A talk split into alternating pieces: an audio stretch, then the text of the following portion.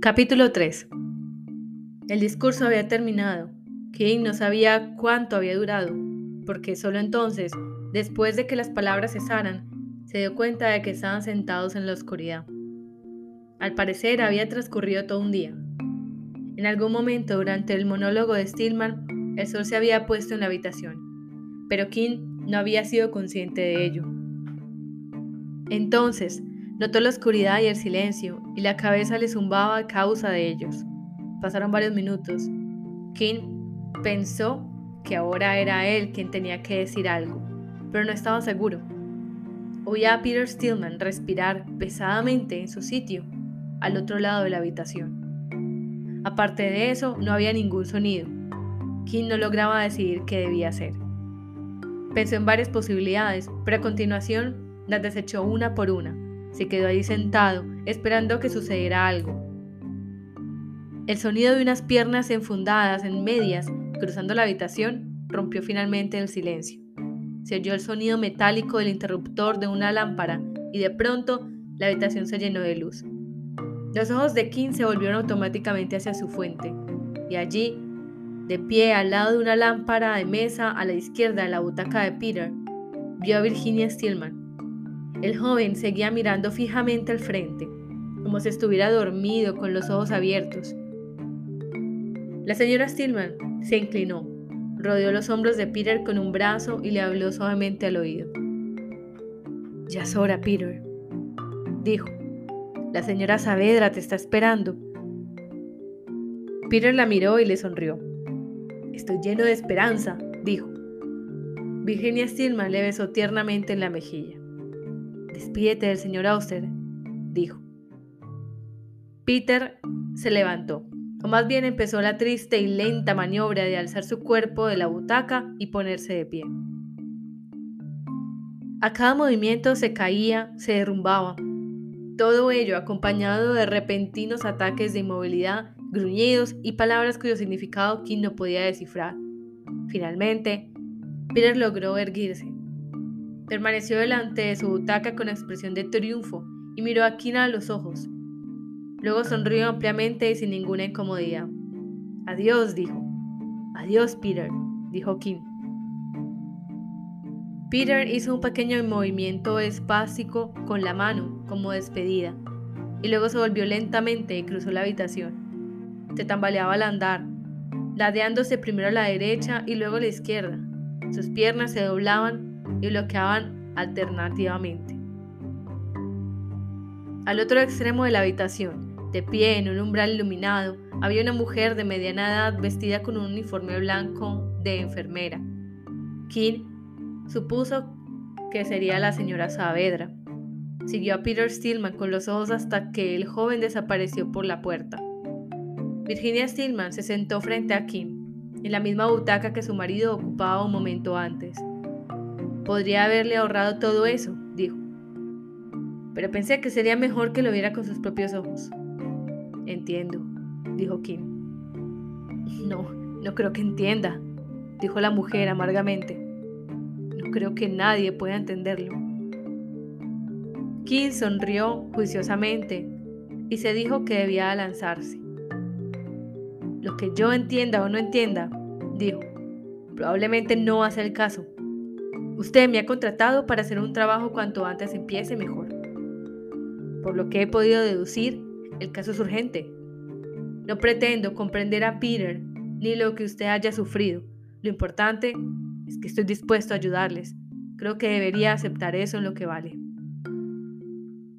Se estaba animando. Algo le decía que había dado en el tono adecuado y le inundó una repentina sensación de placer, como si acabara de conseguir cruzar una frontera interior dentro de sí mismo. Tiene usted razón, dijo Virginia, por supuesto. La mujer hizo una pausa, respondió hondo y se cayó de nuevo, como si estuviera ensayando mentalmente lo que estaba a punto de decir. King observó que sus manos aferraban con fuerza los brazos de la butaca. Me doy cuenta, continuó ella, de que la mayor parte de lo que Peter dice es muy confuso, especialmente la primera vez que uno lo oye. Yo estaba en la habitación contigua escuchando lo que le decía. No debe usted suponer que Peter siempre dice la verdad. Por otra parte, sería un error creer que miente. ¿Quiere usted decir que debería creer algunas cosas que me ha dicho y no creer otras? Eso es exactamente lo que quiero decir. Tus costumbres sexuales o ausencia de ellas no me conciernen, señor Stillman, dijo King. Aunque lo que Peter ha dicho sea verdad, a mí no me importa. En mi trabajo se suele encontrar un poco de todo, y si uno no aprende a dejar de juzgar, nunca llegaría a ninguna parte. Estoy acostumbrado a oír los secretos de la gente y también estoy acostumbrado a tener la boca cerrada. Si un hecho no tiene relación directa con el caso, no me sirve para nada. La señora Stillman se ruborizó. Solo quería que supiera usted que Peter no ha dicho la verdad. King se encogió de hombros, sacó un cigarrillo y lo encendió. Sea como sea, dijo. No tiene importancia. Lo que me interesa son otras cosas que Peter ha dicho. Supongo que son verdad y si lo son, me gustaría oír lo que usted tenga que decir. Sí, son verdad. Virginia Stillman soltó los brazos de la butaca y se puso la mano derecha debajo de la barbilla, pensativa, como si estuviera buscando una actitud inconmovible de honestidad. Peter tiene una forma infantil de contarlo, pero lo que ha dicho es verdad. Cuénteme algo del padre, cualquier cosa que usted crea relevante. El padre de Peter era un Stillman de Boston. Estoy segura que habrá oído usted hablar de esa familia. Varios de ellos fueron gobernadores del siglo XIX, algunos obispos episcopalianos, embajadores, un rector de Harvard. Al principio, al mismo tiempo, la familia hizo muchísimo dinero con textiles, navieras y Dios sabe qué más. Los detalles no tienen importancia. Basta con que usted se haga la idea de los antecedentes. El padre de Peter fue a Harvard, como todos los miembros de su familia. Estudió filosofía y religión y según dicen era un alumno brillante. Escribió su tesis sobre las interpretaciones teológicas del Nuevo Mundo de los siglos XVI y XVII. Y luego aceptó un puesto en el Departamento de Religión de Columbia. Poco después de eso se casó con la madre de Peter. No sé sobre ella, las fotografías que he visto era muy guapa, pero delicada, un poco como Peter, con esos ojos azul claro y la piel muy blanca. Cuando Peter nació, unos años más tarde, la familia vivía en un piso grande de Riverside Drive. La carrera académica de Stillman prosperaba. Reescribió su tesis y la convirtió en un libro que fue muy bien recibido. En los 34 o 35 años, era catedrático. Luego murió la madre de Peter. Todo lo relacionado con esa muerte no está claro. Stillman afirmó que había muerto mientras dormía, pero las pruebas parecían apuntar a un suicidio.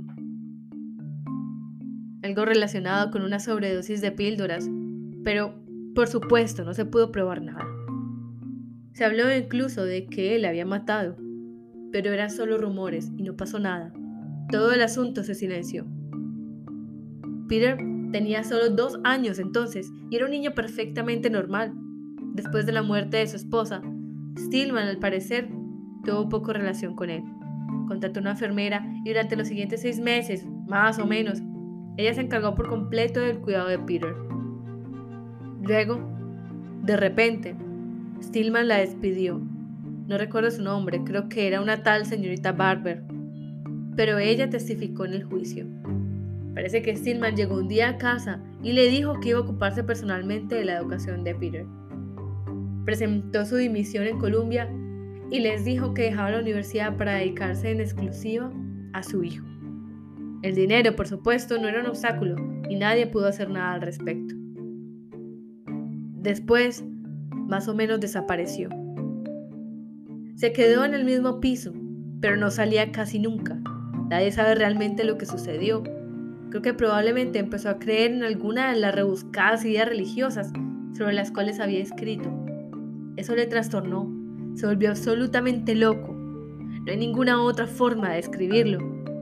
Encerró a Peter en una habitación del piso, tapó las ventanas y levantó allí durante nueve años. Intente imaginarlo, señor Oster. Nueve años. Toda una infancia pasada en la oscuridad, aislado del mundo, sin ningún contacto humano, excepto alguna que otra paliza.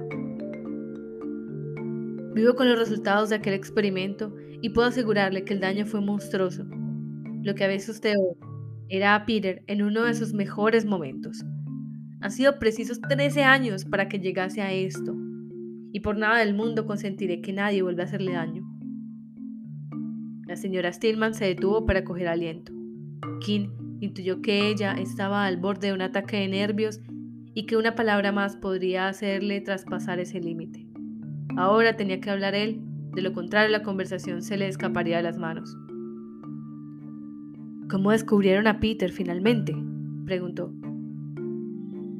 Parte de la atención abandonó a la mujer. Exhaló audiblemente y miró a Kina a los ojos. Un incendio, contestó. ¿Un incendio accidental o un incendio provocado? Nadie lo sabe. ¿Qué opina usted? Yo creo que Stillman estaba en su despacho. Allí era donde guardaba los apuntes de su experimento y creo que finalmente se dio cuenta de que su trabajo había sido un fracaso. No digo que se arrepintiera de nada lo que había hecho, pero incluso considerado en sus propios términos, comprendió que había fracasado. Creo que esa noche llegó a un punto máximo de disgusto consigo mismo y decidió quemar sus papeles. Pero el fuego se extendió y quemó gran parte del piso. Afortunadamente la habitación de Peter estaba al otro extremo de un largo pasillo los bomberos llegaron hasta él a tiempo. Y luego, Tardaron varios meses en aclararlo todo. Los papeles de Stillman habían quedado destruidos, lo cual significaba que no había pruebas concretas. Por otra parte, estaba el estado de Peter, la habitación en la que había estado encerrado, aquellas horribles tablas que tapaban las ventanas, y finalmente, la policía reconstruyó el caso. Stillman fue llevado a juicio. ¿Qué sucedió en el juicio? Juzgaron que Stillman estaba loco y le recluyeron. ¿Y Peter? Él también ingresó a un hospital, permaneció allí hasta hace solo dos años. ¿Es allí donde le conoció usted? Sí, en el hospital. ¿Cómo? Yo era su logopeda. Trabajé con Peter todos los días durante cinco años. No es mi intención cotillar, pero ¿cómo llevó eso al matrimonio? Es complicado. ¿Le importa hablarme de ello? En realidad no, pero no creo que lo entienda. Solo hay una manera de averiguarlo. Bueno, lo expresaré sencillamente. Era la mejor manera de sacar a Peter del hospital y darle una oportunidad de llevar una vida más normal. ¿No podía haber conseguido su custodia legal? El procedimiento era muy complicado y además Peter ya no era menor de edad supuso un enorme sacrificio por su parte? En realidad no. Yo había estado casada antes, desastrosamente. Ya no es algo que desee para mí.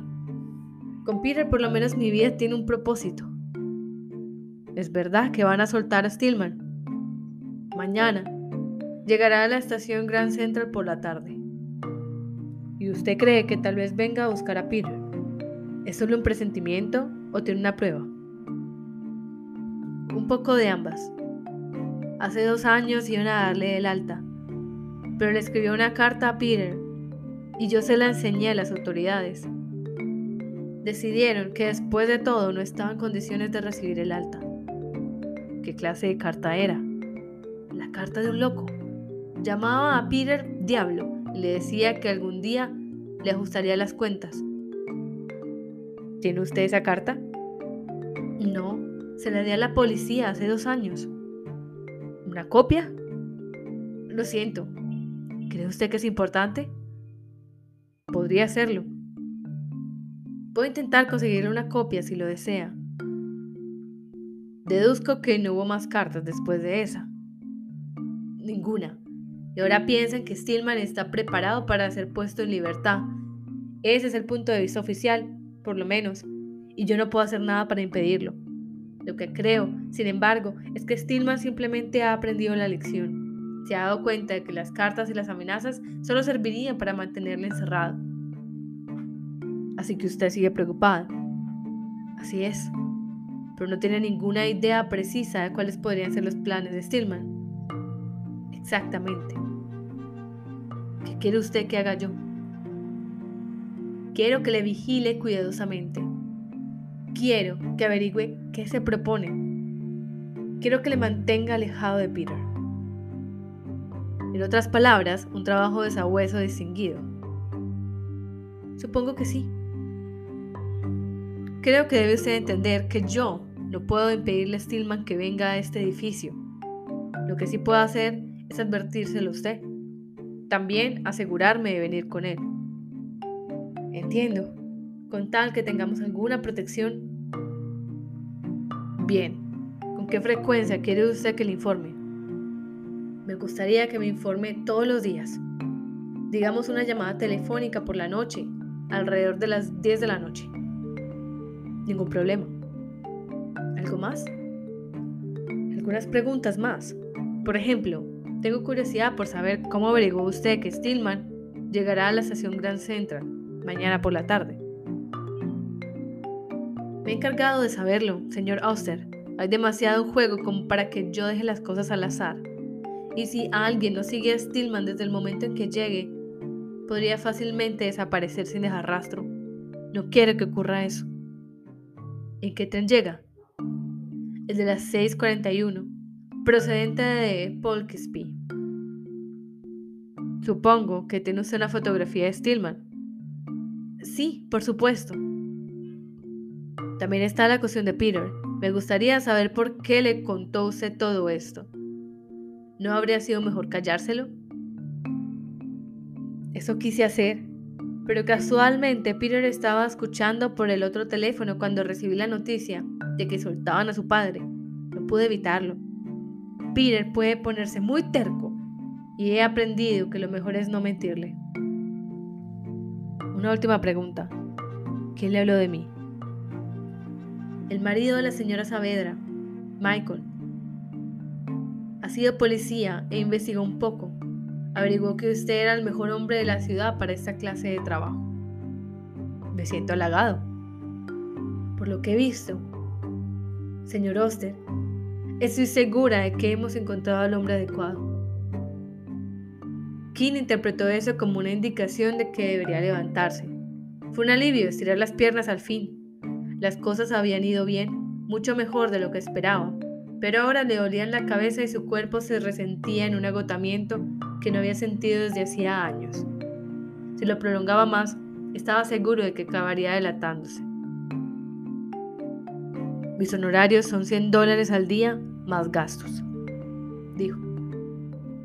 Si pudiera usted darme algo por adelantado, eso constituiría una prueba de que estoy trabajando para usted, lo cual nos aseguraría una privilegiada relación investigador-cliente, lo cual significa que todo lo que pase entre usted y yo será estrictamente confidencial. Virginia Stillman sonrió, como por alguna broma secreta, o quizás simplemente respondía al posible doble sentido de su última frase como con tantas de las cosas que le sucederían a lo largo de los siguientes días y semanas, King no podía estar seguro de nada. ¿Qué cantidad desea? le preguntó ella. Da igual, eso lo dejo su criterio. ¿500? Eso será más que suficiente. Bien, iré a buscar mi talonario. Virginia Stillman se puso de pie y le sonrió de nuevo. Le traeré también una fotografía del padre de Peter. Creo que es exactamente donde está.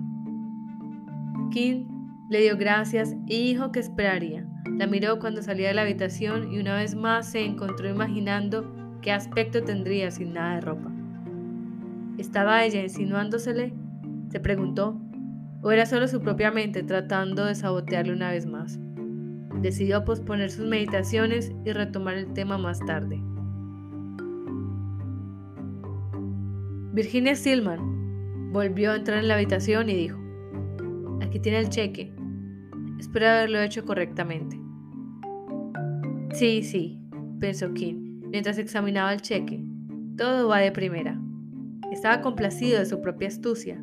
El cheque, naturalmente, estaba extendido a nombre de Paul Oster, lo cual significaba que a Kim no podían acusarle de fingir ser un detective privado sin tener licencia. Le tranquilizó saber que de alguna manera se había puesto a salvo. El hecho de no poder cobrar el cheque no le preocupaba. Comprendió entonces que nada de aquello lo estaba haciendo por dinero. Metió el cheque en el bolsillo interior de su chaqueta. Siento que no hay una fotografía más reciente, estaba diciendo Virginia Stillman. Esta es de hace más de 20 años, pero me temo que no puedo hacer más. Kim miró la foto de la cara de Stillman, esperando una repentina inspiración, una súbita corriente subterránea de conocimiento que le ayudase a comprender al hombre. Pero la foto no le dijo nada, no era más que la foto de un hombre. La estudió un momento y llegó a la conclusión de que podría ser cualquiera. La examinaré más atentamente cuando llegue a casa, dijo, guardándosela en el mismo bolsillo que el cheque. Contando con el paso del tiempo, estoy seguro de que podré reconocerle mañana en la estación.